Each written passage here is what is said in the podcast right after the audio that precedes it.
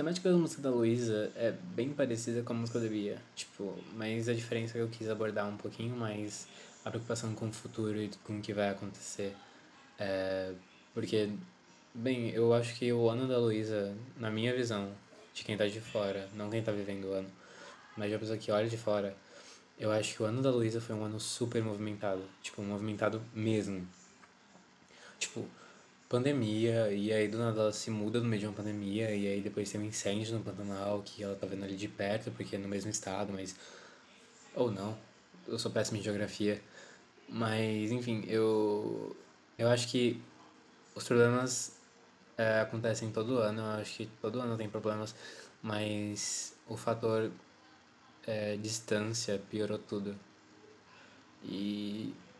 Enfim, eu sinto saudade, eu sinto saudade de estar me chamando de burro, eu preciso assumir, entendeu? Mas, enfim. Eu acho que é isso. A música dela também é uma, é uma das mais tristinhas. Tipo, tá numa top 3 músicas mais tristes do ano. Escritas por mim, claro.